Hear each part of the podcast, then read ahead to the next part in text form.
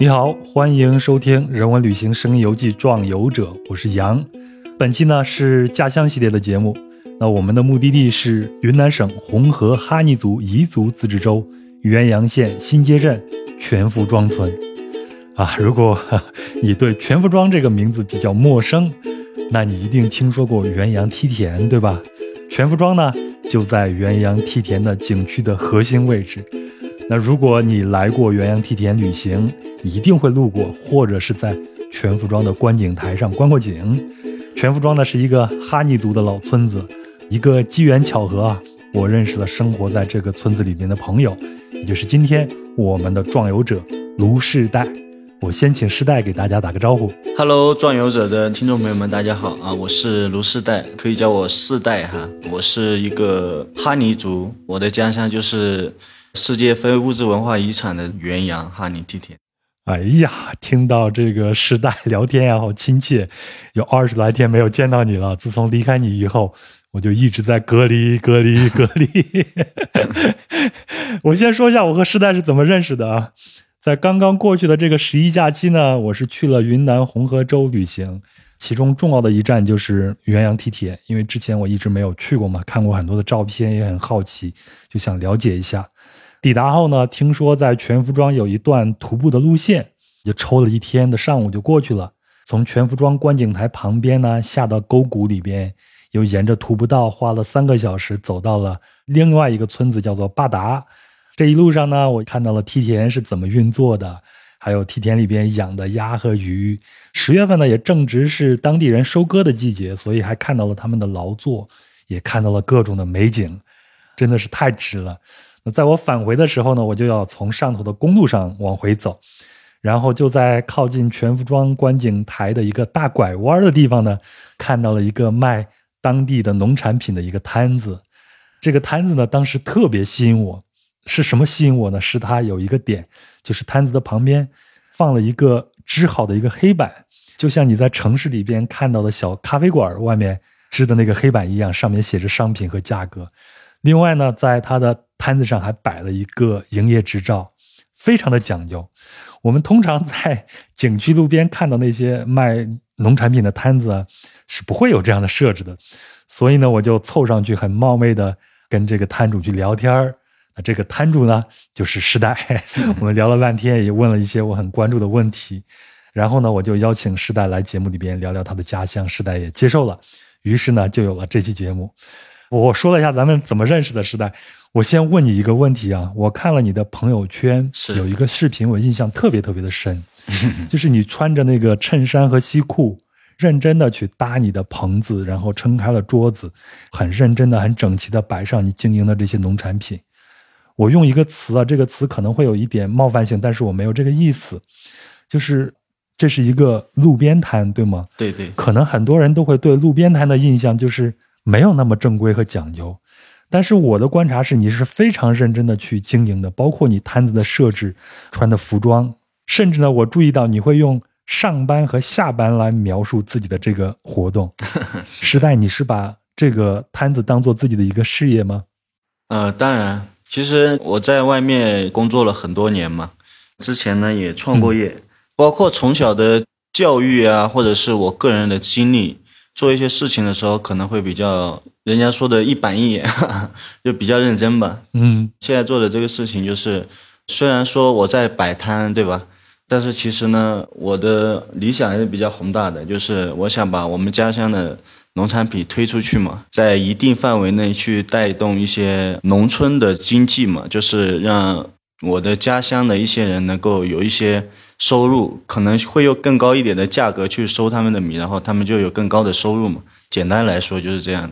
嗯，特别好，特别好。不管我们从事什么样的一个行业或者说是职业啊，都应该用一种非常认真的态度去对待它。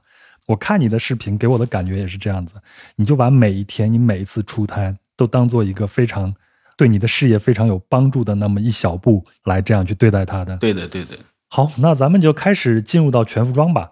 先请世代给我们讲讲全福庄的大概的一个情况，好吧？比如像地理位置呀、气候啊，大概多少人口等等。呃，全福庄的话，它是哀牢山的南部，红河州元阳县的一个东南部。像这个地方的话，它以前其实是交通没有那么便利的，全国几乎没有什么人听过这个地方，除了像我们这样的当地的哈尼族的人以外，就是我们村寨的人对这个地方其实是有很深很深的感情，这也是我回来的原因。嗯，其实气候相对来说比较潮湿，雾比较大，因为它这边水啊、树啊、山也比较高，所以它气候会比较潮湿。但如果是太阳出来的话，其实是非常的舒适的。咱们那边大概的海拔应该有一千多米了吧？我印象中应该是一千多米了。对，应该有一千六百米左右。所以我进村子里边看，看到村子里边到处都是流水啊，村寨旁边都是树林啊。那几天去不是都是大雾嘛，偶尔会出一场太阳。我的感觉就像是到了重庆，或者是像到了中国和尼泊尔的边境，有一个小镇叫做樟木，差不多就是这个样子。呃，对对对，这边的气候和重庆其实是很像。现在村子里边大概有多少口人啊？多少个家庭？根据之前的一个好像是人口普查吧，像全福庄村的话，它是有八百多户，可能统计的不是那么完整。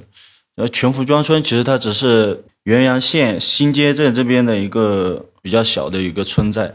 啊，那全福庄它是一个哈尼族吗？经常听到这个哈尼族这个名字啊，但事实上我对哈尼族其实是一无所知。给我们大概介绍一下什么是哈尼族，它是怎么形成的呢？据我所知，哈，我也问了家里面的一些长辈嘛，哈尼族其实是游牧民族迁徙到这边哀牢山这边嘛，一千三百多年前吧，靠山吃山，靠水吃水嘛，去挖这个梯田。其实那个时候，哈尼族的那些祖先并没有说会成为旅游景点什么的，对吧？他们只是为了就是吃饱肚子。哈尼族的话，在红河这边，其实它是有十多个支系的。像我们元阳县新街镇这边的，用普通话来说叫艾洛支系。嗯，但是各个支系中间，他们会有一些生活习惯上不一样吗？会不一样的，但是大的节日其实都是差不多的。但说的话其实是会比较大的不一样的，就比如说红河州这边有个县叫绿春县，然后元阳县和绿春县的哈尼族其实都叫哈尼族，但是呢，我们说的话是不太一样的，称呼长辈啊、孩子的方式都是不太一样的。那可能很多生活习惯啊，或者是服装啊，都是不太一样，包括这个文化。哦，那肯定啊，就是不同的支系嘛。我这次去红河呢也看。不光是咱们哈尼族，包括彝族，它不同的支系之间也有很多的不一样。那咱们这样，咱们就按咱们全服装的这个规矩来聊一聊你们这个村子里边到底是什么样子的，好吧？嗯，时代，我记得你是一九九七年出生的，是吗？今年是二十五岁。对，我今年二十五岁，刚满没多久。那么在哈尼族的这个人家里边啊，他生一个男孩。和生一个女孩有什么样的仪式上的不一样吗？其实像生男孩、生女孩，作为我们村寨来说的话，其实是没有区别的。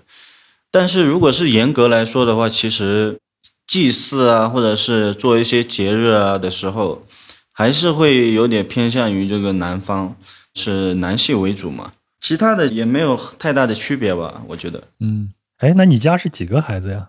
呃，我家的话就我和我妹妹，就我们两个人哦，一男一女真好，啥都有了。哎，那你的名字叫做卢世代啊？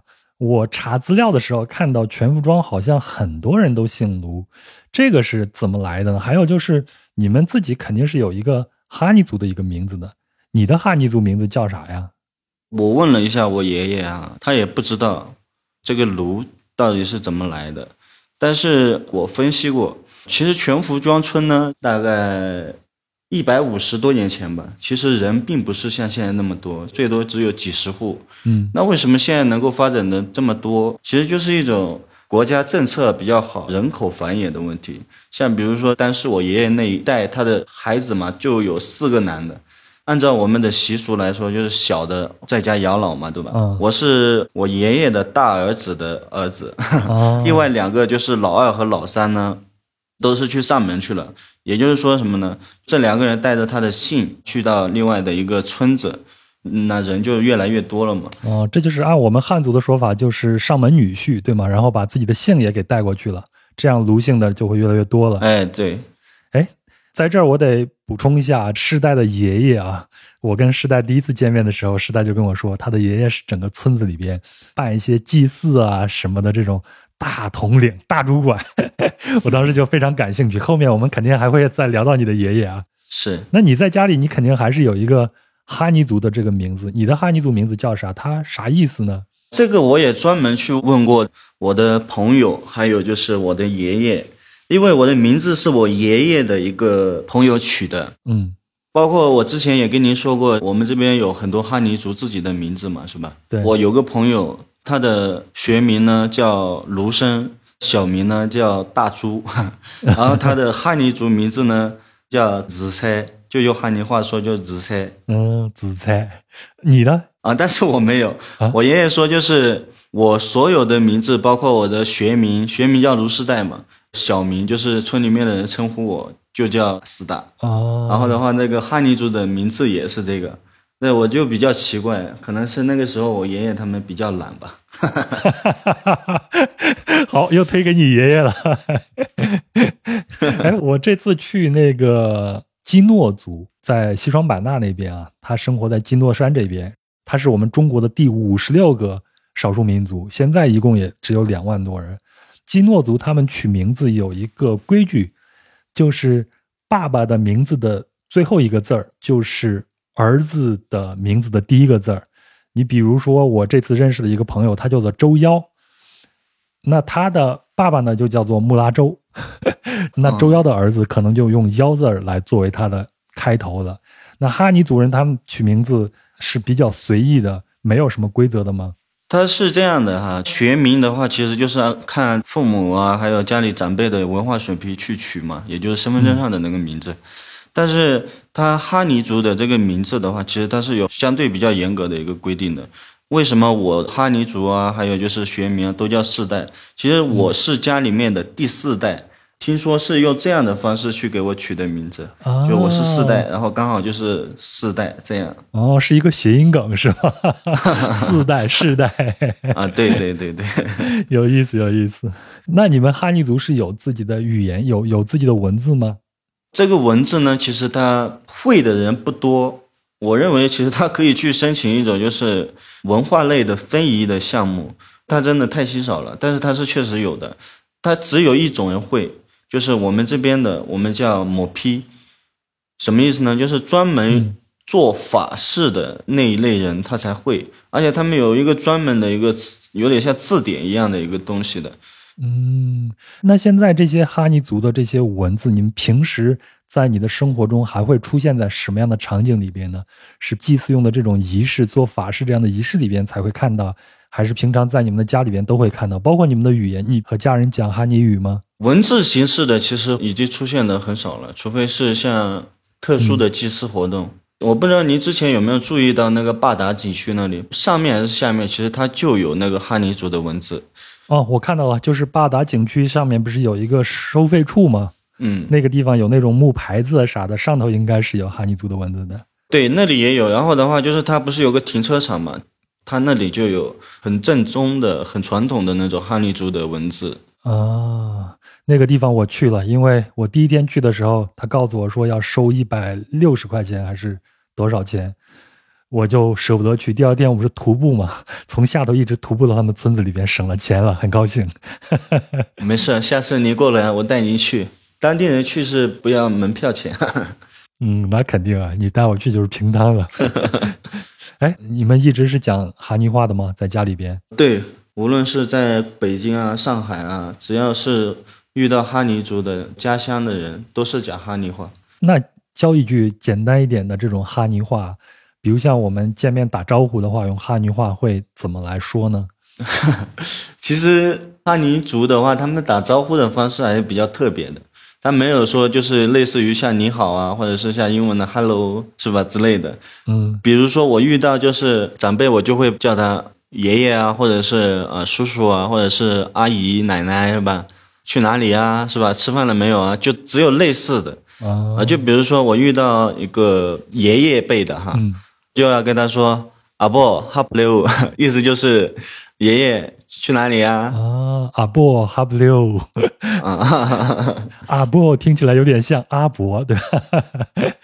啊，对，阿波就是爷爷的意思。啊，那你平常在家里见到你的爷爷的话，你也会这样去称呼他，对吗？是一样的，不会是因为你家的老人和其他家的老人辈分上都是爷爷，他的称呼是不一样的。都是一样的，都是叫我爷爷爷爷，就是阿波嘛。那现在你和你的爷爷他们还是在一起生活吗？一个大家子还是在一起吗？还是会分家呀？这样子？如果是严格来说的话，其实是算是分家了。嗯为什么呢？因为就是有两个户口本了嘛，对吧？简单来说，但是呢，因为我父亲是老大嘛，我二叔、三叔他们去上门了嘛，嗯然后我四叔的话是去世了，也算是没分家了，因为老人总要人管嘛，对吧？对。那像你爷爷啊，他本身就是村子里边的这种做什么仪式的这种大管家，你像他会保留了很多的传统，这些传统他会刻意的去教给你们这种下一代吗？比如说像哈尼族的历史啊，还有哈尼族的这种故事啊啥的，会跟你们讲这些吗？其实我和我爷爷的相处比较特别，嗯就是可能是看人吧，对吧？其实我爷爷的话，就是他会经常出没于村里面，比如说一些老人去世啊，或者是过年啊、过节啊，或者是需要懂这些哈尼族的文化的人的地方的时候，我爷爷一般都在。嗯就是从元阳新街镇到您之前去到的那个坝达村，嗯这一片他都会在。那他是去干什么呢？因为很多很多的流程，其实包括很多的长辈啊，特别是年轻人哈，嗯他们是完全不知道怎么样做，怎么样才能够不冒犯吧，不冒犯这个先人，嗯都是有一套标准的，都是有一种要求的。嗯我爷爷就是指导他们做这些东西，但是我不会和我爷爷专门的去讨论这些东西。当然了，我有疑问，我去问他肯定会回答我吧。但是我可能是之前我不太感兴趣吧，我觉得。哎，那通常情况下，家里边有这样的一个老人啊，你比如像在我们汉族这边的农村里边，家里有这样的一个老人，他就会愿意交给自己的下一代，希望自己的下一代也掌握这种技能。你的爷爷没有这样的教给你吗？说老实话啊，可能是因为我还小吧，因为我父亲还年轻，他五十岁不到。嗯我爷爷目前没有说交给你啊，怎么样的，没有。嗯但是，嗯，其实像我爷爷的这个职位，他有点像是，简单来说就是像汉族的村落里面的那种很有威信的长辈、长老啊，大祭司啊，对对对对对对对，有点像这。嗯，那像他这个角色啊，哈尼话里边叫什么呢？阿波咪古，阿波咪古，啥意思呀？就是大祭司、长老。阿波就是爷爷的意思，咪古是他的职称。夸张一点来说的话，就是有点像那神话故事里面的那个土地公公这样的 角色。哦，明白明白。哎，那什么样的人才有资格去做这个阿波咪古呢？这个我还专门去问了一下我爷爷。首先的话，就是做这个事情，其实他不是谁都能够做。肯定为什么呢？用他们的话来说的话，其实如果是做了这个职位的话，不知道是不是真的哈，嗯、可能会身体不好、多病，也有就是像家庭方面的要求，你得有祖上有人做过这个职位，哦，才会考虑你。其次呢，就是你的配偶是要原配，哦然后你的孩子啊，或者是孙子，都要健在，都要健全，嗯这样才可以去做。然后还有其他很多我不了解的啊，就是比如说这个生辰八字呀，很多东西没有办法用我 语言来表述啊，就挺多的，他们会算的。嗯，明白明白。那这你刚才说做这个角色啊，对自己的身体有一些影响啊啥的。那在我们汉族里边，就有一些通灵的那些大仙儿，就说自己会泄露天机嘛，就会造成自己身体的一些损伤，应该就是这个意思啊。哎，怎么说？我觉得用科学的理论来解释的话，就是活太多累的，呃，对，可能就是因为这个职位的话，它是代表整个村寨呢，去给全村去祈福啊、祭祀啊，然后他可能会有一些就是生理啊，还有物理上的一些反应吧。然后的话，对身体上会有伤害。那如果用迷信一点的话来说，就是各类各类先祖不太满意，就是他去做这个职位，然后就会去损害嘛。好，你爷爷，咱们先聊到这儿啊。后头咱们有一个专门的环节，聊咱们村子里边的这种。传统节日啊，祭祀活动啊，包括一些封建迷信活动啊，到时候咱们还会再聊的。咱们回到你的身上啊，好，时代，你的普通话讲这么好，之前咱们也沟通了一下，你会说你自己跟你身边的朋友啊，包括工作伙伴啊，都会讲普通话。我想了解一下咱们村子里边的这种教育的情况，因为我这次去的话，去那个阿哲科、巴达，我都在村子里边看到那些小孩子们下学了。背着自己的书包，在梯田的田埂上走回家，所以你们上学的时候都是在附近上的学是吗？其实像现在基础教育来说的话，其实我认为是不够的。到如今这个年代，是吧？这个有些小孩他还是要走路四五公里，甚至六七公里。读这个小学，你也能够想象一个十岁左右的小朋友，他自己一个人走那么长的路，其实是不太安全，比较辛苦。对我这次的开车嘛，我回去的时候。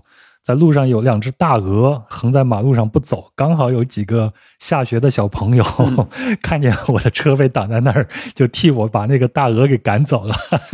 我就赶紧向人家表示感谢，蛮好的。嗯，那中学呢？中学的话也是在这附近上吗？还是要去更远的地方了？初中的话就更远了。初中的话，离我们村大概十公里左右的有一个叫盛春乡的一个地方。高中的话是在。元阳县的新街镇，只有那里还有元阳县的南沙镇可以上。那我还挺感兴趣的，跟你同年龄的这些年轻人，他们对上学的这个欲望高吗？大家喜欢去上学读书吗？其实这个问题说老实话啊，我还是比较担心的。为什么担心呢？因为现在的教学的这个环境，读书的这个氛围并不是很好。嗯，首先我认为我不是老师，我也不是教育者。但是当我看到就是一批又一批的小学生读完六年级以后，他初中读不读了，然后就去务工去了，或者是三四年级十一二岁的小朋友，然后每天不读书，更不要学谈到学到知识啊，或者是掌握学识，对吧？那这样的人，他未来只能有一个呃下场，就是什么呢？就是。打工嘛，做一些呃体力活嘛，对吧？但这样的话，那我们的农村是永远发展不起来的。包括我有好几个同学吧，其其实就是所谓的坏学生嘛，就是不好好读书。当然，我跟他们关系不差哈，我只是就事论事。嗯，他们不好好读书，然后现在发朋友圈也发不通顺，甚至他们想考个驾照，其实他们已经会开车了，想考个驾照，但是过不了科目一，嗯，因为理论知识过不去。这个就是真的是一个很大的问题。嗯，哎，时代，我之前也没有问过你，你读书是读到什么样的程度呢？呃，我读书读到初中。嗯，但是我发现跟你聊天的时候，你的普通话呀，包括你对外界的这些认知啊，好像跟我印象中的我，我这个印象肯定是不对的，因为我之前也没有接触过咱们这边的这些人嘛，就感觉好像有点是不一样的。可能是吧，因为说到这个。嗯，我觉得可能每个人对于未来啊，或者对于人生规划呀，或者是对于自己的要求啊，或者是感兴趣的范围啊，都不太一样。嗯，我比较喜欢读书。嗯，我说的读书不是说考那个大学，我也想考，但是没时间。我先说一下我为什么不读书吧。嗯，其实那个时候我并没有说我不想读书，也不是说家庭不好。嗯，而是那个时候因为。十四岁左右吧，我是和我父母吵架了，然后我父亲打了我，只能说赌气吧。我跟他们明说了，就我不读书了，然后就去打工去了。我我还记得，就是在我要不读书了的那个学期，我还拿了个三好学生奖。哎呀，你现在会觉得有点可惜吗？说老实话，我觉得不读书真的是很后悔。我也是这两年才觉得后悔，为什么呢？当你去到很大的城市啊，或者是当你去到有竞争力的一些地方，或者是当你能够看得到学历能给你带来什么的时候，嗯，你才知道读书真的很重要。为什么这么说呢？我在上海这个地方，其实我认为我的我有管理能力，我也有经验啊，或者各种，但是我没有学历，所以可能很多地方就没有办法录用我，对吧？这个就是最现实的东西。对，之前你也不说你在外面工作过吗？然后也创过业吗？你出去工作的这几年，大概的一个经历是什么样子的呢？我最开始我的第一份工作，其实也是很多我们这边村里面人的一种缩影吧，我认为。因为当一个小学生刚毕业，或者是初中没有毕业的人，是吧？他出去，他只有两个选择。第一个选择呢，就是去餐厅里，在我们这些小县城地方当一个服务员啊。对。那第二个选择就是去工地上搬砖、搬石头、提那个水泥沙灰。嗯。只有这两种选择。现在的话，可能还有一种选择，就是什么进厂，但是这些都并不是就是当代年轻人该有的出路啊。我个人认为哈，嗯，而是应该又知识又学识，实现人生的价值嘛。嗯，哦，我再接着讲，后面呢，我又去了这个云南个旧，我不知道你知不知道？我知道，我知道，它是西都嘛。然后那个时候那个地方其实是有很多很多的铅厂。我父母就是从事铅的加工工作的，就是在铅厂里面，大概建筑干了个一年左右吧，就去和他们去厂里面去了，做了大概一两个月吧。我因为我那个时候太小了嘛，我要做和成年人一样的工作量，我的手就因为承受不住，然后就脱臼吧，现在还留下了后遗症。我就休息了一个月，我又去了那个矿山，嗯，就是红河州的石屏县。每天都是灰头土脸，那个雾我估计一天能吸进去一两，又密不透风。你没去到过那种就是矿洞里面，你真的没有办法想象那种窒息感，就是它又闷又热，空气还不流通，极其的难受。后来的话，我就去了那个红河州的蒙自，好像是叫宏大酒店的一个四星级酒店做服务员嘛。再后来去了陕西的西安。啊，这里有一个比较有意思的，那个时候我记得我好像是十六岁左右吧，嗯，我从来没有出过远门，然后我从蒙自自己坐车坐到昆明，那个时候我甚至连坐火车怎么坐都不知道。有个村里面的人的话，他带我进了那个火车站嘛，我就买了一张硬座，从昆明到陕西西安，我记得应该是坐了三天四夜，嗯，就是一直硬座坐到那，然后屁股都坐疼了。就是在火车上，真的是人生首先第一次，我我我那个时候心情很忐忑，因为我不知道要在哪里下车，不知道要坐几天，我就很忐忑，睡也睡不好，又是一个人嘛，然后年纪又小，又没出过远门，蛮奇特的经历的。然后我就去到了那个西安嘛，我三叔是在西安管理那个厨房嘛，我就去和他学厨。说老实话，那段时间也是我认为。我人生目前为止还是比较特别的一段经历吧。我不知道你有没有听过一句话：“后厨就是一个江湖。”哈，嗯，我知道。排挤啊，或者是欺负那些新人，其实是在大的酒店里面或者是酒楼里面是很严重的。重活、脏活都是交给那个新人去干。嗯，这里有个比较特别的记忆，就是我那个时候练刀工嘛，干了大概一年左右。我平均每两天就要切到一次手，在前面三个月哦，因为要练刀工嘛，嗯，然后在后面的话就是去了那个，哎，我工作经历挺多的，一下子介绍不来。这两年的话，就是相对来说做的事情啊，就不是仅仅是那种体力活，嗯，但是现在这样的境遇，其实是我有很多很多年的付出，然后才换来的，嗯。但是其实我如果当初好好读书，可能就 就不会那么累吧。我认为，嗯，人都有过去的。我们有的时候在自己比较不如意的时候想一想，总觉得哦，我人生有一个节点，是不是应该那样啊？但事实上，我们在那个节点好像只有一个选择，就是我们现在的这个样子。所以我觉得不管怎样，我们就往前走吧，就把我们现阶段做的最好一点就行了。就像你现在这样。我就觉得你现在的状态就很好啊，然后我得给听友们描述一下我见到时代，包括我在时代这种朋友圈，包括现在我跟他视频通话，看到的时代，他不像是以前做过体力活的，白白嫩嫩的，而且发型包括穿着跟韩国偶像一样。时代，你是比较喜欢收拾自己是吗？算是吧，因为我我虽然说回到家了吧，但是对自己的 形象还是有一定的要求的。嗯，哎，你是哪一年选择说我要回到家乡来创业的呢？这个念头的话，在六七年前吧，应该就有了。那个时候，其实我的想法并不是说做土特产啊或者之类的。嗯，我那个时候就是。其实那个时候就已经有那种就是实现自我价值的一种观念了，我就想自己去做的事情，比如说弄个饭店啊，或者是烧烤摊啊之类的是吧？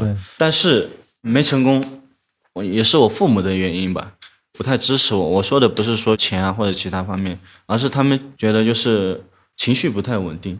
他们觉得做不好，然后我就给我奶奶在我们村里面做了一个类似于烧烤摊、小卖部之类的吧，找好货源，告诉他这些东西要怎么烤、怎么去进、怎么去卖。然后现在的话就是，虽然说我那个时候来家里面做这个事情没有做好，但是我把我爷爷奶奶的日常生活开销的问题解决了，哈哈哈帮别人创业成功了。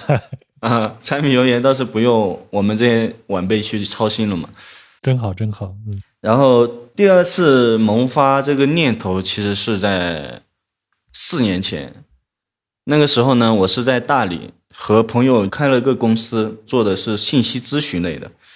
那个时候我记得好像是刚刚有这个自由贸易试验区的这个政策，然后我就想那。呃，首先我觉得国家有这样的政策，我如果回家的话，能不能去做点什么呢？嗯，但是那个时候也是因为各种原因吧，然后也没做成。然后这一次的话，其实也算是就是很小很小的规模了。嗯，但是为什么还是去做了，而且坚持了？其实刚开始的时候，我父母啊，包括我爷爷奶奶啊、朋友啊，他们都不太。赞成我去做这个事情。嗯，首先，我认为他们是对于我们这边的产品，我们这边的特产，他们没有一个比较宏观的了解吧，不自信。其次的话呢，是因为这个疫情原因嘛，他们认为就算你去卖一个东西，你总得有人来吧。嗯，包括我去摆摊，总得有人来了，你才能卖给人吧。对，啊，他们认为我应该是做不成的。但是呢，我的想法是什么呢？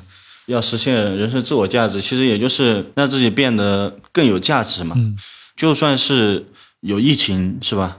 我可以去摆个摊卖我的东西，我的产品，我们这边的特产。嗯，但是我卖产品不是只卖产品，我还能够交到像您这样的朋友啊，或者是其他的像北京、上海啊、广东啊、昆明啊、渝贵各个地方的人嘛。嗯，我所看重的是什么呢？就是他们未来可能会。对于我们的特产的这个外销会有一定的帮助的。嗯，当然了，前提还是要先能活下来嘛。但是就是现在的话，我卖的还不错，只能说还不错。嗯，但是也仅限于糊口哈。嗯，是一步一步来，确实是这两年的疫情对大家的影响都很大。我在元阳那边住的那几天，我应该是住了两三天左右。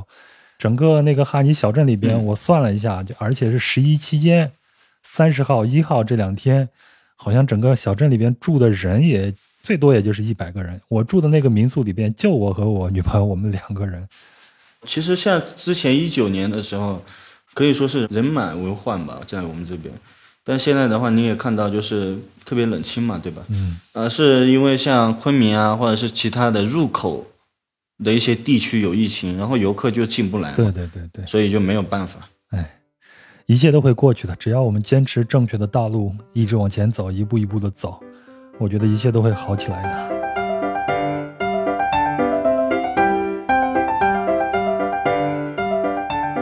你好，我是杨，现在呢是平地抠饼时间。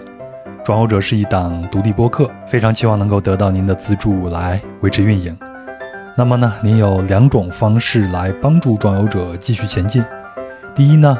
公众号“壮游者”每期都会随免费音频节目发出一篇文章，那在这篇文章里边会有相应的细节图片或其他的延伸信息，是对音频节目的补充。那您可以通过文章下方的喜欢作者来对单期节目进行打赏赞助。那第二种方式呢，您可以付费订阅壮游者的邮件通讯专栏小路，在小路上呢，您将看到我用图文游记的形式来讲述我自己的旅行，以及关于壮游者播客节目的周边内容，包括且不限于逐字稿、嘉宾访谈、延伸话题等等。那因为音频和文字的载体不同。那您的感受也会不同。总之呢，小路上的风景也挺美。欢迎订阅，六个月只需要九十九块钱。那每周呢，您将至少收到一篇专栏文章。那您可以通过声音简介里边的连接，以及公众号“装游者文章”里边的连接来了解并订阅小路。当然，除了以上两种资金赞助，您也可以通过点赞、转发和评论单期节目来支持装游者。那我知道，装游者往前走的每一小步。都离不开您的帮助，再次感谢。接下来就让我们的旅程继续吧。好，那咱们还回到你的这个村子里边，你现在也回乡创业了嘛？会对自己的家乡有另外一种打量的这种方式。咱们今天这个聊天呢，也是另外一种帮你去梳理的这样的一个过程。哎，我看现在对外做旅游宣传的时候，都会说咱们村子里边住的那个房子叫做蘑菇房。它的那个基本的外形就是上面有有点像拿那种茅草打的一个圆锥形的这样一个顶，远远的看起来就像是一个蘑菇一样。那这种房子你们自己叫它什么名字？然后这种房子的这个特点是什么样子的呢？呃，这个蘑菇房的话，其实是汉化的解释嘛。嗯，我们用汉语话来说就是“咋贝哟”。咋贝哟？嗯，“庸”的话就是房的意思。嗯，杂碑其实就是泥，以前专门用来建房子用的一种黄泥啊。那这种房子建筑构成的话，它有两层半，嗯，上面的蘑菇算半层吗，中间那一层呢，就是用来住人啊、煮饭啊，或者是客厅之类的哈。呃，最下面的那一层的话，基本上就是养牲口的，就因为我们这边梯田嘛，它要犁田，一般都会有一个牛啊，或者是养猪啊。或者是放一些这个农作物用的一些工具，对它的构成是这样的。居住的环境的话，其实在我的印象里，冬暖夏凉。为什么呢？就是住人的那一层地板其实是木头的，嗯，墙呢又是泥砖嘛，又经过很多年的这个烟火气的萦绕以后呢，冬天就不那么冷，然后夏天呢就不那么热的一种情况。还是比较好住的，只是要跟上时代的发展。哎，我还挺好奇，那个蘑菇房上头那个草到底是什么草啊？是咱们当地产的吗？那个草其实最原始的是水稻的那个茅草，水稻那个杆儿是吗？哎，对对对对对，嗯。但现在的话，好像是有专门的批发商，还是以阿者科作为一个例子吧。嗯，现在专门的去规划阿者克这个村寨嘛，首先是必须要要求所有的房子都是要长就您说的蘑菇形状的。它那个草的话，就是政府好像专门有人去生产这个东西，好像也是叫桔梗吧。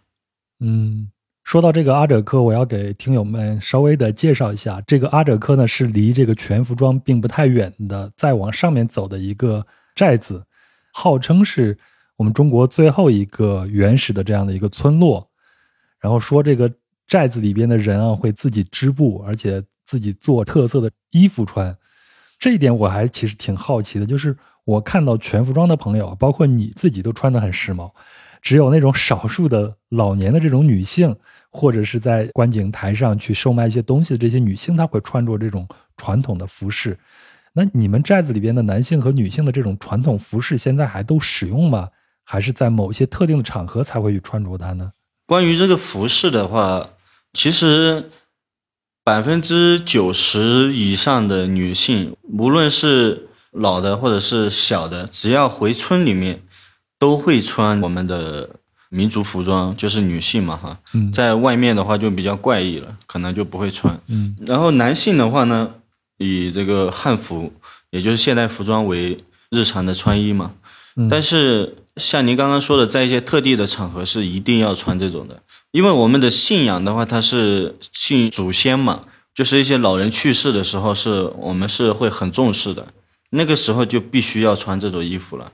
包括我们的丧服也是很不一样的。以现代服装的审美去看的话，我觉得还蛮好看的。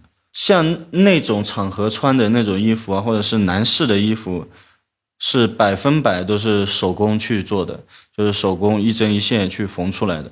像前段时间我有个老祖，他呃去世了，每个长辈，比如说这个呃娘家的，他穿的衣服不一样，本家的也就是去世的那家穿的不一样，旁亲穿的也不太一样啊，是有分别的。哎，对对对对对。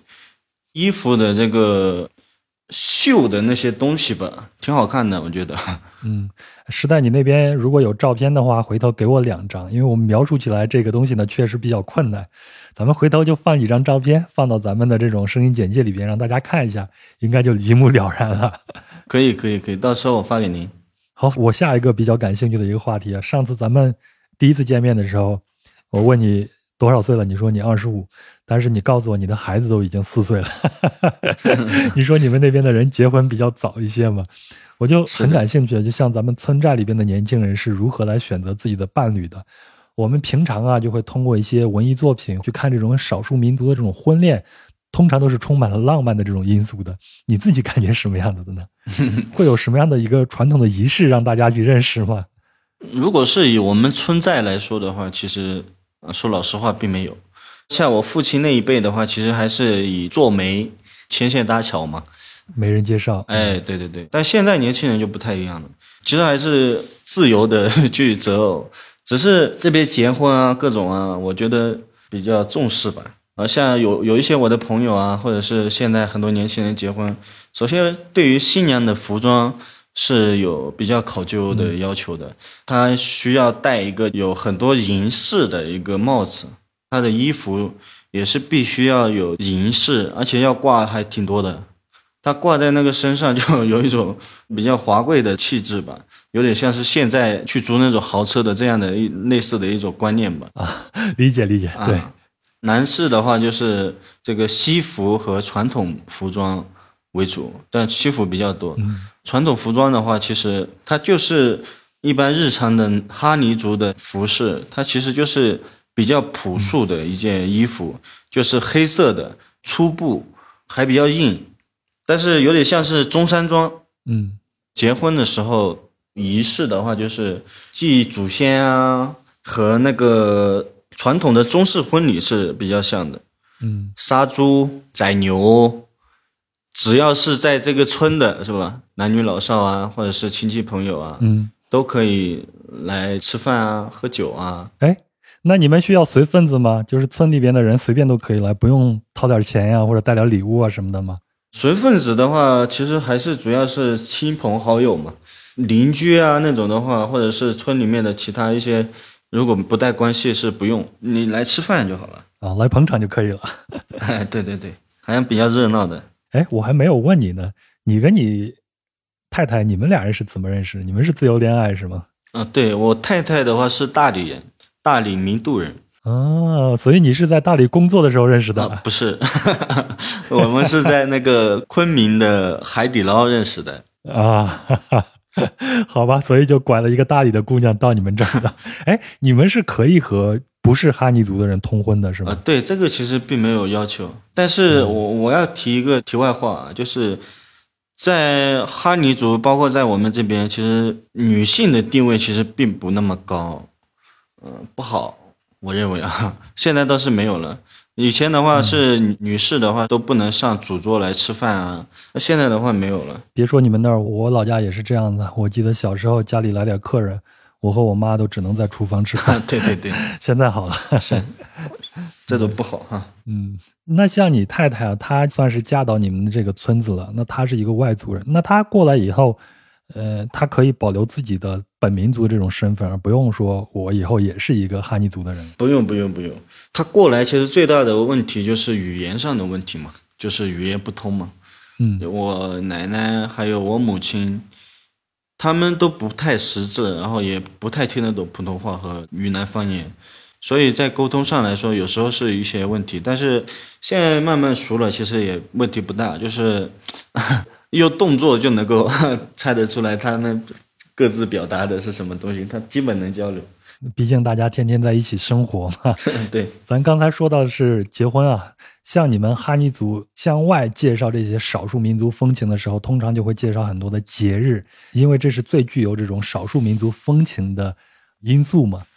在你们的这个寨子里边，有哪些比较重要的这种传统节日呢？给我们讲几个呗。特别是你的爷爷还是村子里边主管这些活动的。我们这边节日蛮多的，我挑几个比较。重要和隆重的节日吧，一个的话是叫那个，呃，用哈尼话来说的话就是额玛突，呃，那为什么会有这个节日呢？简单来说就是村里面所有的人祈福嘛，身体健康，无病无灾，风调雨顺嘛。它的这个举办的流程是什么样的呢？就是元阳梯田这边的长街夜和这个是有点相似的。就是大家坐在一起，摆一长条的桌子，摆上很多的吃的东西，哎，然后全村的人一起来吃，长街宴啊。嗯，对的，对的，对的。还要宰一头猪，然后的话，每家每户都吃一点嘛。还要做那个彩蛋，我我认为有点像是复活节哈，但又不是啊。复活节彩蛋啊，对，每家每户都会做一点，无论是鸭蛋啊，或者是那个鸡蛋，把那个蛋煮熟了以后呢，就是会把它染上。各种各样的颜色吧，他们要拿着那个蛋去我们故地的祭祀的那个场所，拿着小桌子，拿着一些碗，一方面呢是去吃饭，一方面呢是去献祭。嗯，比如说他拿两个彩蛋去献祭，然后祭完了以后呢，那个蛋就要给我爷爷，然后我爷爷呢把它拿回来，因为他是主持这个节日嘛。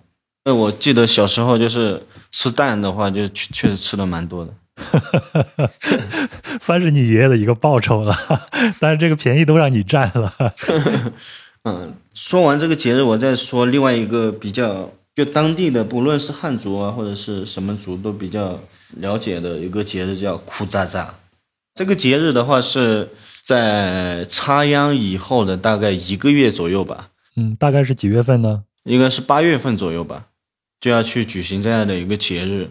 那这个节日的话，它有两个人主持，一个人呢是我爷爷，一个的话是有点类似于他的，就是比如说校长和副校长这样的关系。嗯，这个节日的寓意是丰收、风调雨顺啊，各类的收成啊，祈福以后老祖宗能够保佑我们。需要去宰一头牛，还要去搭秋千，然后把秋千搭好以后呢，小朋友啊。或者是老人啊，都要去那里荡一下那个秋千，就是登高望远的意思吧？我认为。哎，那个秋千它是拿那个竹竿来做的，还是拿那个绳子来做呢？啊，绳子做的，他们有专门的这个用来节日的一个绳子，嗯，就是有点像是咱们汉族的一个过年一样的，啊，很多人都会回来。这一点还真的挺奇怪的，在我老家，我小时候啊，就是八十年代的时候。比如像过年这样的节庆的日子，我们也会去搭一个秋千，然后也是男女老少都要上去去 溜那么几圈。我记得我们那个时候还是拿那个竹竿来搭的，特别是有一些技巧比较好那些人上去以后，能把那个竹竿荡的大概得有九十度那样，看着太吓人了。是的，是的，是的。没想到这样的一些仪式，咱们两地竟然是相通了。哎，每年最隆重的一个节日是哪一个呢？就是这两个吗？哈尼族的节日的话就是这个，但是严格来说的话，其实是新年的时候人最多。嗯，也就是咱们的春节是吗？和汉族人一样过春节。啊，是的。嗯，有啥特殊的仪式吗？好像每个地方还不太一样哈，但我们这边是一般都会每家每户都会杀猪吃杀猪饭嘛。而，杀猪饭这里有个比较有意思的点，就是比如说，呃，你家这个七点杀，然后。我家七点二十杀，他们家七点三十杀，然后每家都会来帮忙，相互帮忙，类似于这样的。那个时候最大的一个记忆点，一个是鞭炮，天还没亮五六点就有鞭炮响了，杀猪声响起来了，就有比较重的年味吧。哎，说到过年，我想想，我要两三年都没有回家了，真的是，就是因为疫情的这种原因啊，挺想家的。是是。还是常回家看看啊！啊，是啊，是啊。哎，咱们接下来再聊点封建迷信的事儿，这个广大听友也挺爱听的。这还是时代主动提出来的，是吧？我们聊的时候聊点关于封建迷信的事情，聊聊吧，聊聊看看你看到了啥。嗯，其实这个为什么我会提，是因为昨天晚上和朋友吃饭，他们就跟我聊了一些东西嘛，然后我觉得挺有意思的，我就给您提了一下。来吧，看看多有意思。我就简单讲两个故事吧。嗯，以前因为呃信息不通啊，或者是这个封建迷信啊，反正是挺多的那种怪力乱神的那种故事的。嗯像之前我有个大伯，一般我们这边的话，超过这个两三点的话是女士是真的是挺害怕，不敢走夜路。然后他有一天的话，从田里面回来嘛，他经过一个竹林，我们这边竹林它就是一小簇一小簇的嘛。据他们所说哈，所谓的鬼神嘛哈，看得见的人看得见，看不见的人看不见。他就看到了一个东西，一直跟着他，然后从那个竹林一直跟着他。他到家了以后，好像是生了一场大病吧，在家里面住了七八天。他也是一个脾气比较火爆的人，然后后面他又叫了一个人，拿了一些炸药，凌晨两三点的时候去把那个竹林给炸了。然后据他所说，好像是确实是有什么东西被炸飞了，飞下去了。哦，太刚了这个。听的时候还蛮觉得蛮害怕的。嗯，还有啥？还有啥？再来一个。啊，还有一个的话就是，就发生在我同学身上的一件事情，像是那个鬼压床。嗯我啊，我我这个朋友的话和我年纪相仿嘛，呃，有一天他去朋友家吃饭，他去的那家老人刚刚去世没几天，他就和他的那个朋友在他们家睡嘛。他那个朋友的话，他是去上厕所还是怎么，他就坐在那个沙发上，然后他就不知道怎么就睡着了。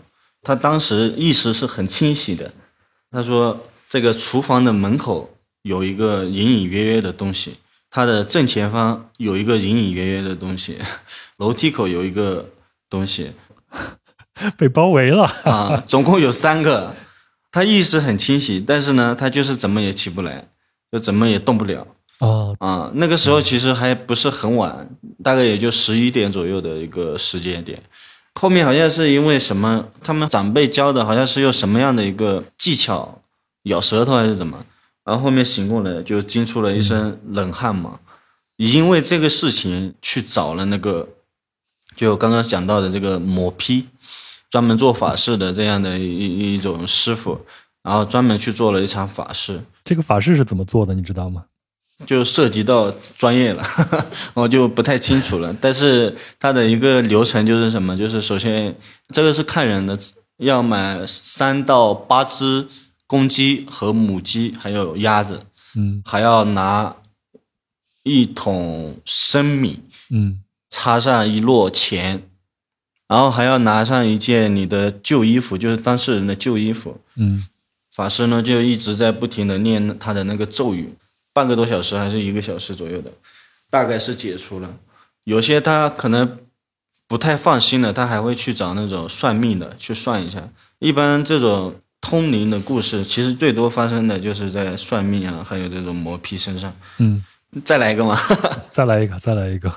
我再给你讲一个，就是算命的，我们叫妮妈。嗯一般都是女的，她的一个从普通人变成这个会算命的这种一个过程的一个故事吧，也是我们村的一个人。他在很年轻的时候，大概十六七岁吧，十七八岁的时候，他们家的长辈的话就做梦啊，还是怎么着，嗯他就梦到自己可能要有这样的一种机遇。嗯为什么要叫他机遇呢？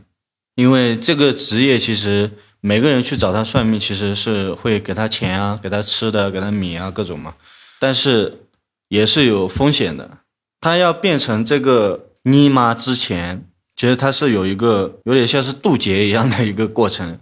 当他有这样的一个苗头的时候，嗯他就会变得不省人事，风言风语，甚至动作敏捷，一下子就能够爬上那个房梁。那个时候还是老房子嘛，哦有房梁的嗯啊。他要有大概三到五个月的这样的一个时间周期。如果说你挺过去了，那你就是变成会算命的了。嗯，灵媒了，你就真的能够算得出来，这个人在那个时间段他经历了什么。比如说我那个朋友，我那个同学，嗯，缠着他的那些东西又是哪些哪些人，他都能够一一的算出来。我也不知道是不是真的哈。但是如果说如果说他那一次没有成功的话，其实他就真的是变成了疯人。嗯他那个时候不是才十六七岁嘛，刚开始的时候，当他会算命的时候，其实已经二十多岁了。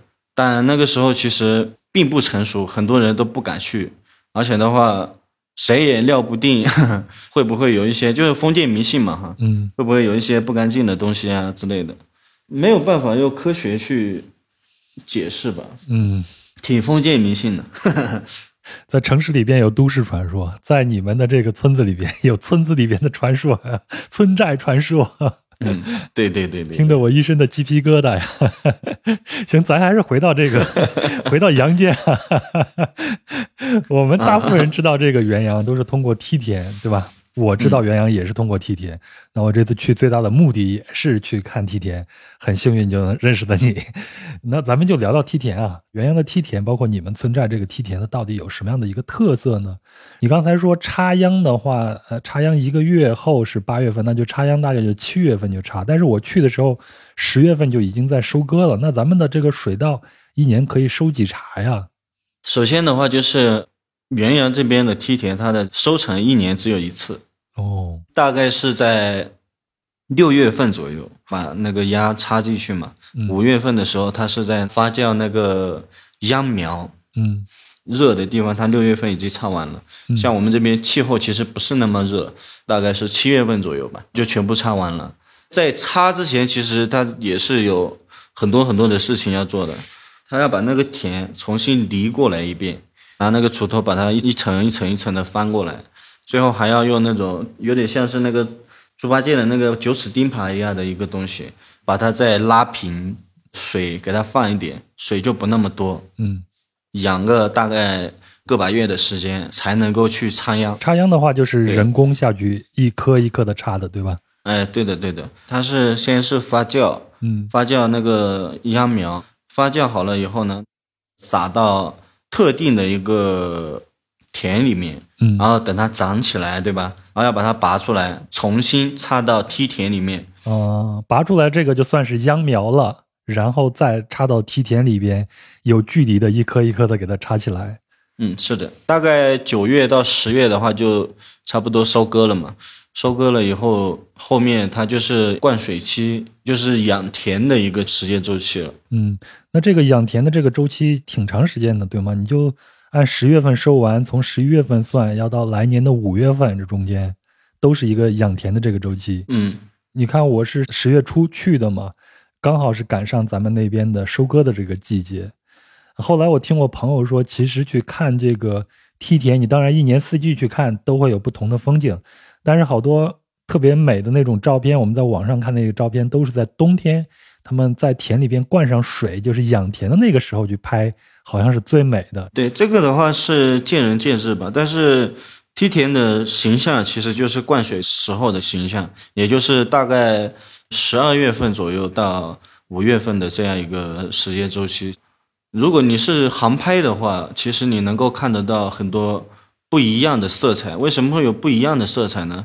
每个梯田其实它的土壤还是会有一点点不一样，包括它里面的那个水里面长的一些植物，嗯比如说水藻啊之类的，它就会产生不一样的视觉感受。但是其实刚刚插秧进去的时候，它绿绿的，包括快要收成的时候，九月上半月吧，嗯，这个时候其实也是金色的，我个人觉得还是蛮好看的。对。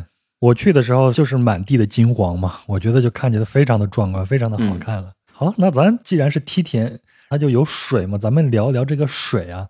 有一个概念叫做木刻分水。我自己的一个观感啊，就是因为咱们是在山上嘛，有海拔一千六百米，在你们的寨子的上头还是山，这样的话，那个水都是从山上流下来，通过各种自己挖的这种小渠，然后进入到每家的这个梯田里边。嗯，其实木刻分水的话，它是一种很古老的把水引到梯田里面的一种方式。嗯那现在的话，基本上已经不存在了。它是有一个圆圆的，有点像摩天轮一样的嗯水的话是在下面了，但你的梯田是在上面，那怎么办呢？用这个木头做的这个工具，然后它转转转，然后把那个水转到上面去，嗯形成了一种所谓的木刻分水。但现在的话，水渠通过这么多年的这个修缮啊，各种已经不用这种方式了。嗯但它还是会有这方面的工具的保存的。嗯。您下次来，我可以带您去看一下。哦，我在咱们的村寨的上头嘛，就看见了这样的雕塑，就是有一个大水车，旁边有这个水牛，还有几个木刻分水这种做出来那个水道，我大概明白它的意思。我自己也稍微的看了一下，就说在以前这个木刻分水往每家每户的这个梯田里边流的时候，会出现这种流量不均衡的这种情况。那这个时候就会有一个话事人，就是一个主事儿的，通过这种木头做这种水道，跟渠一样，然后往每家每一户这里边放。比如说它开多大的一个口子，那这样的话就让这个水就分得均匀了。是我看的关于木刻分水的这样的一个解释。其实像我们这边哈，没有这样的人了，嗯，他应该还是聚集在绿村，确实是有这样的人。可能也就像你说的，经过这么多年的这种建设，基本上这种往每家每户分多少水的这种工程早就已经形成规则了，所以现在也不太需要这些东西了。嗯，我还看到有一种方法，觉得挺有意思的，就是叫做水利冲肥法。这在我们那边啊，就旱地上基本上没法使用的。它的意思就是说，把一些农家肥放到这个水稻里边，让水给它冲到每家梯田里边，这样不就省去了人工去浇肥了吗？这种方法还挺好的。嗯，也是在我小的时候吧，包括现在也有人去用这样的方式，但是这样的话就比较费力。为什么呢？因为我们村子离那个梯田还是比较远的，嗯而且我们用的水沟不是一个水沟，嗯那只能是把它挑到固定的，就比如说途经的那个水沟那里，把那个农家肥倒进去，水也下来，刚好就能够灌到你家的田里面。嗯，就是挑粪的这个过程比较辛苦一些。我看阿哲科的那个观景台一直说到他们自己的那个梯田就在大峡谷最下头，步行要九十分钟左右呢。我们去我们田里哈，嗯因为那个时候其实首先的话就是水稻的技术并不那么成熟，嗯生长率很低的。那为了实现亩产量的提高，它只能去更热、海拔相对比较低。像我们这边的梯田，就是有点像是一个漩涡，嗯漩涡的最底部是最有利于这个水稻的生长的。哦，也就是沟的最深处，水稻生长的最好。嗯，对，包括鱼也能够长得更大。啊，唯一的问题就是太远了，而且很陡。对，你要把秧苗背下去，然后播种、插秧，每隔一段时间要去管理，要去灌水，还要把那个米背回来，对，真的是太费力，太费力，对很辛苦。是这次我先去的阿者科参观嘛，然后就看到介绍阿者科的这个村子的时候，就说这个地方它其实没有一辆汽车，也没有电动车呀这些交通工具的。我去村子里边看了一下，我就明白为什么没有了，因为整个村子它就是建在一个山坡上的，走路呢基本上就是四十五度，类似于这种直上直下这种感觉，它确实不需要这些现代这种交通工具。你除了这种人力靠步行以外，剩下可能就靠这种牛或者驴子来拉一些东西了。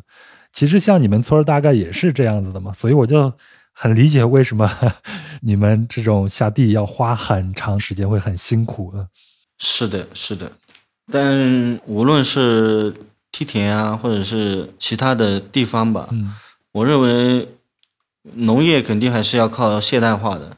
但是我觉得像我们这样的地方，如果是要实现那样的生产方式的话，可能还是有很长很长的一段距离的。嗯，因为大型的机械可能不太适于在梯田里边去耕作，可能更多的还是要靠人工了。对对，我我还有一个问题啊，就是咱们那个田里边会种水稻，水里边养鱼和鸭，这是一个非常立体性的一个养殖方法。那这种的方法是在你小时候就有了，还是后来再引进过来的呢？啊，其实这个很早很早就有了。嗯你要想，就是其实每一代人有每一代人的智慧，对吧？水稻那个时候，其实一方面的话口感不好，不耐吃，对，没有其他的收入来源，然后又只能是养养鸡啊、养养鸭子啊、养养猪牛之类的方式，然后去提高这个家庭收入嘛。嗯鸭子啊，还有这鱼啊，任何时候都可以放，只要有水。嗯我们家的田里面其实有也是有一些鱼，还有之前政府发的一些鸭子。嗯鱼的话是每家每户都会放，包括政府啊都会发一些，嗯它不伤那个梯田，也不伤那个秧嘛。嗯，咱们养的那个鱼是什么品种啊？其实就是鲤鱼，只是说它吃的东西不一样，鱼肉吃起来就不一样。对，您吃过的话，应该知道稻花鱼和普通的鲤鱼真的是有很大的区别的。我个人觉得，没错没错没错。那天见到你以后，你就推荐我说你一定要尝一下那个梯田鱼嘛。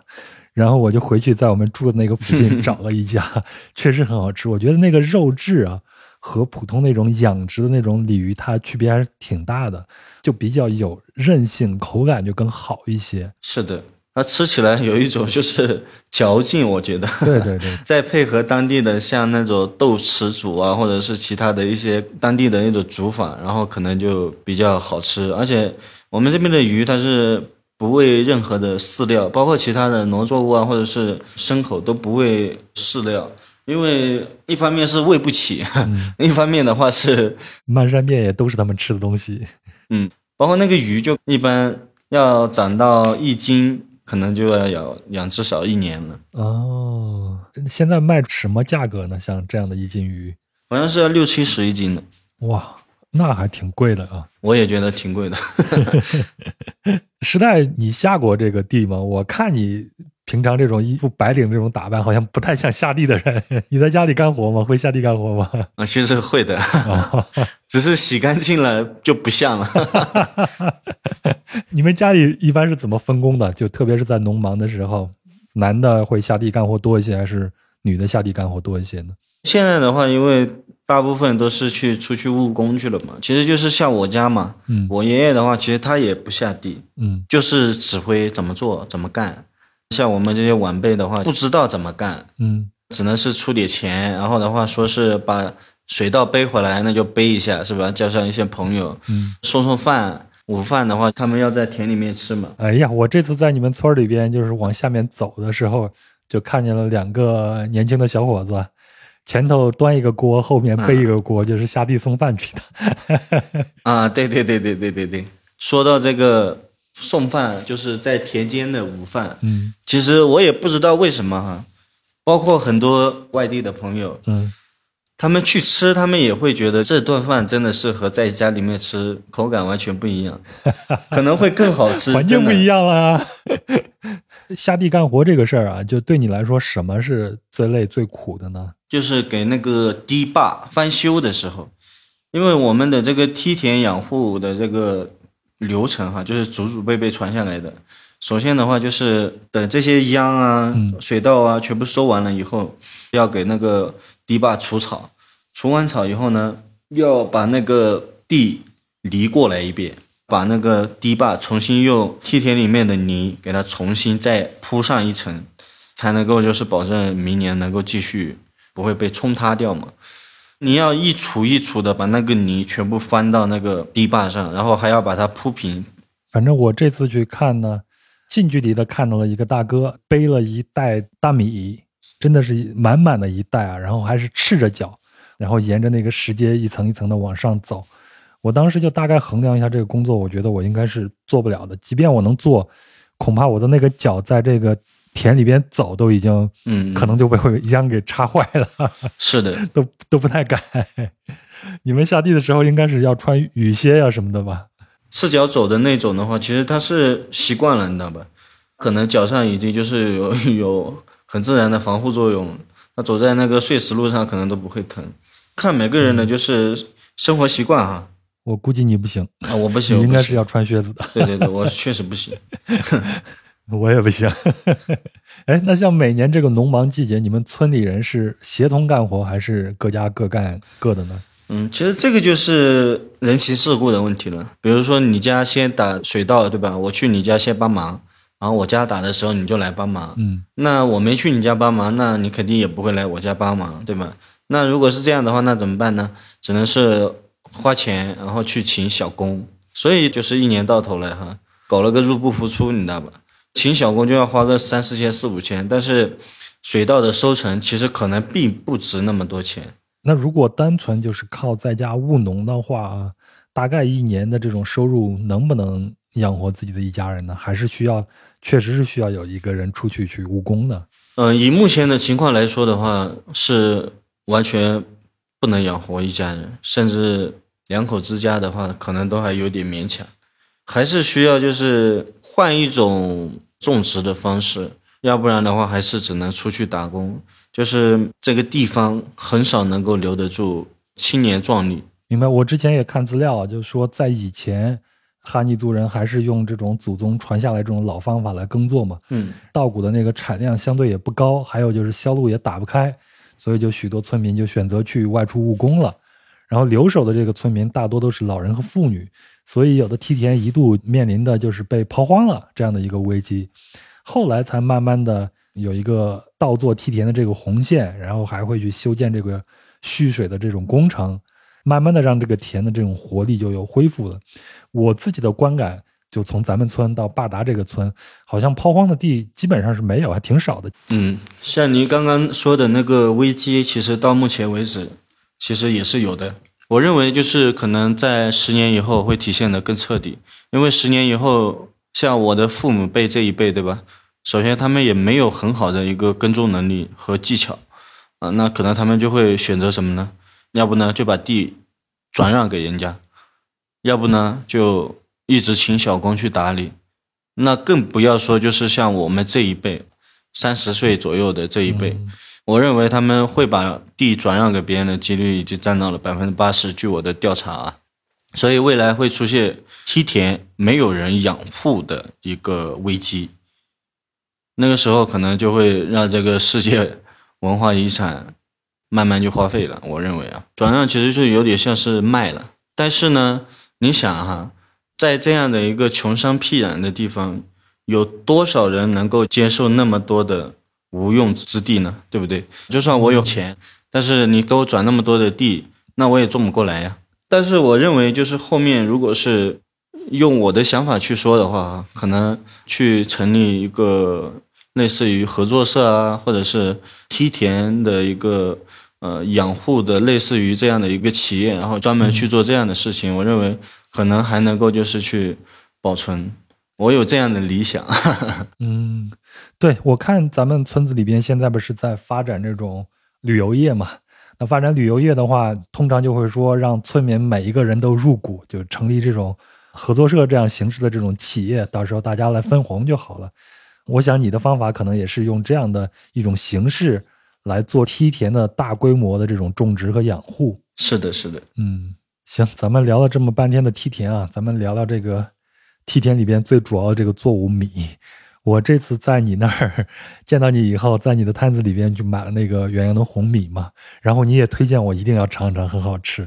而且你说你卖的那个米是最好的才拿出来去卖的，我晚上去尝了尝，确实很好吃。它的那个口感确实还是不太一样，那个红色淡淡的，但是蒸出来米饭以后看起来，特别是在灯光下，就会让人的食欲更增加一些。其实红米的话有很多的品种嘛，也有红曲米啊，或者是其他的。但是我们这边的红米和红曲米还是有很大的区别的。单单是我们这边的米的话，它就已经有好几十种品种，嗯但是它也是不断的在改良嘛，它的口感会变得更好嘛。像我们这个米的话，就是它有很多的维生素 A 和 B 群，嗯据说它这个红色的皮层，一个是可以抗癌，还有一个的话是可以降血压、降血脂。它其实这个红色的皮层它是可以碾掉的，但是为了保证它的这个营养，就不去碾掉它嘛。啊、咱们这边的梯田里边种的这些米，大部分都是这样的红米，是吗？嗯，对的，百分之八九十都是种的红米。你们自己平常都会吃这样的米吗？嗯，会的呀。那我们从小到大都是吃的这个米。你现在如果来我家吃饭，我也只能给你吃这个米，因为我们家没有其他的米。哎，那做法上会有什么不一样的地方吗？你们除了这种蒸的这种米饭以外，还有其他的这种方式去做这种米吗？有的呀，比如说像我不知道你有没有吃过那个米线啊，可以做成米线啊。嗯，吃过红米米线，我在弥勒吃的。嗯，对，嗯，或者是米糕啊，做成饵块呀，或者做成糍粑。啊，我们这边过年的时候也会有糍粑，到时候我可以给您寄一点，您尝一下。好，好，好，糍粑就是用糯米做的吧？不是用这种红米做的。嗯，糯米也有，然后这个米也有，像我们这边。哎呀，说的我都馋了，这大半夜的。哎，咱们就顺便聊聊你们那边的食物呗。我在那边吃，我是吃的挺开心的，特别喜欢的是你们那边的蘸水，嗯，那个味道啊，我就很适应。虽然我不吃辣，但是我我挺适应你们那边的蘸水的。啊，其实我们这边最多的其实就是蘸水，我们的蘸水是放很多很多的调味料，啊，我所说的调味料其实不是当下说的科技与狠活啊，就只放盐巴，还有 还有味精，然后其他的都是比如说香菜啊、薄荷。还有一些就是辣椒啊，嗯，对，辣椒，还有就是鸡的那个脾脏，把它剁碎然后放进去，或者是鸭血啊、鸡血啊，啊，还有其他的一些，我们家旁边也有，但我不知道用普通话怎么叫它，很丰富这碗调料就包括哈尼族饮食文化的一个比较多的这个蘸水鸡，嗯，对，蘸水是云南菜的灵魂吧？是的，哎，你们平时在家里边，你们会吃一些什么样的饭菜呢？其实还是主要是以辣和水煮为主，就像他们说的吧，就是很多朋友啊，还有很多游客都说，啊，你们这边的水是确实好，然后那个水煮出来的很多蔬菜，真的是还蛮好吃的，就是比较原汁原味吧。再其次的话，就是像腊肉啊、牛干巴，这些都是我们基本上每家每户都会做，都会去囤一点的东西。亲朋好友来了，就会拿出来炒一点吃吃。然后还有就是豆豉，它就是用那个黄豆啊发酵的，好像就是。但是我们这边的豆豉它卖相不那么好，是黑黢黢的一个东西。嗯嗯。但是我们这边的人是基本上，呃，如果在条件允许的情况下，每餐都要吃。而且它和那个鱼放在一起煮的话，真的是用现在的。话来说就是绝了，哎呀，说的我又想念岳阳了，想念我在那边吃的饭菜了。但是我这次 有一个很大的遗憾啊，就是我一直想体验一下那个长街宴，但是没有这次没有见到，也没有这个机会了。以后再去的话，一定要体验一次。那么多人坐在一起吃饭，多过瘾呀，多有意思啊！对，像八月份的话，就是我刚刚跟您说的苦扎扎嘛。那个时候也可以来体验一下，然后的话，后面啊，十月份也有一个就是长街夜，我不知道是几号，是在绿村那边。明后年如果有机会，可以带您去体验一下嘛。是，我下次要是再去的话，一定要找你，然后让你好好的带我去逛逛你的村子，逛逛周边的这些地方，包括你们上面的树林，包括下面的梯田，我都好好的去看一看。哎，说到吃啊。我还是看你的朋友圈，有一天你就发了一条说你特别馋咖啡，怎么样？现在你你那边有咖啡店吗？那边？呃，没有，嗯，那你就只能馋着了。对，因为去过外地嘛，是吧？可能去过这个外面的地方，可能就比如说喝咖啡啊，或者是一些外地的饮食，其实也是会吸引像我们这种外地的人。你还是会偶尔想起来的，嗯，不过现在网络也发达了，有很多东西都可以通过网购来解决一下。嗯，网络世界让我们得到信息是轻而易举的。然后我觉得你前头也聊了，这个外来的文化也会对村里边的这些年轻人会产生很多的这种影响，包括你自己，你应该就是生活在这种网络时代，并在这个时代里边长大的，你自己也会出去工作，出去创业。然后你又选择回到家乡来创业，虽然有很多的艰苦啊，但是我觉得一步一步来，咱们一定能达到自己想要的那个地步的，一定能走到自己想要的那个方向的。好，那咱们今天跟时代聊了这么长时间了，非常感谢时代。那这次在红河州在元阳旅行的这个经历特别棒，也非常开心啊，能够认识世代，并有这个机会能一起聊聊天儿，给我们也讲了很多这个关于哈尼族村子的故事。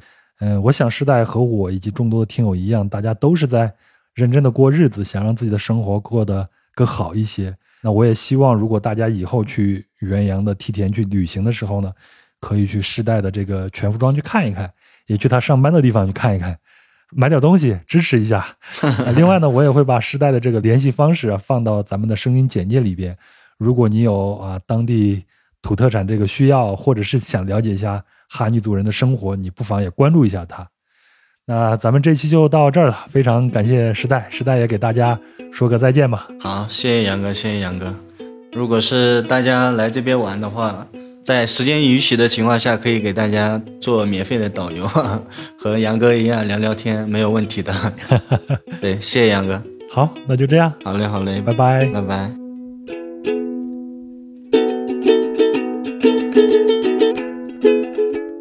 好了，以上就是本期节目的全部内容啊！非常感谢您的陪伴和收听。那如果您对本期节目有什么想说的、想聊的，欢迎在评论区里边留言。也非常希望您能够向朋友推荐《壮游者》这档播客节目。那我们在节目里边提到的相关的细节图片呢，都会在公众号“壮游者”的文章里边呈现。那请您微信搜索并订阅“壮游者”就可以了。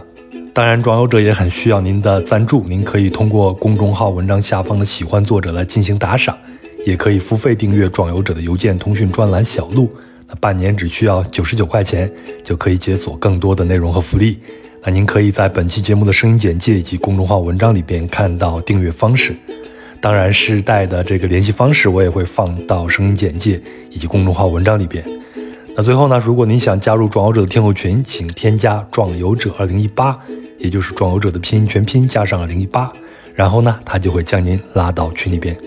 好了，那就这样啊，今年马上就要结束了，就祝您在年底顺顺利利，能够自由的出去玩一玩。咱们就下期再聊了。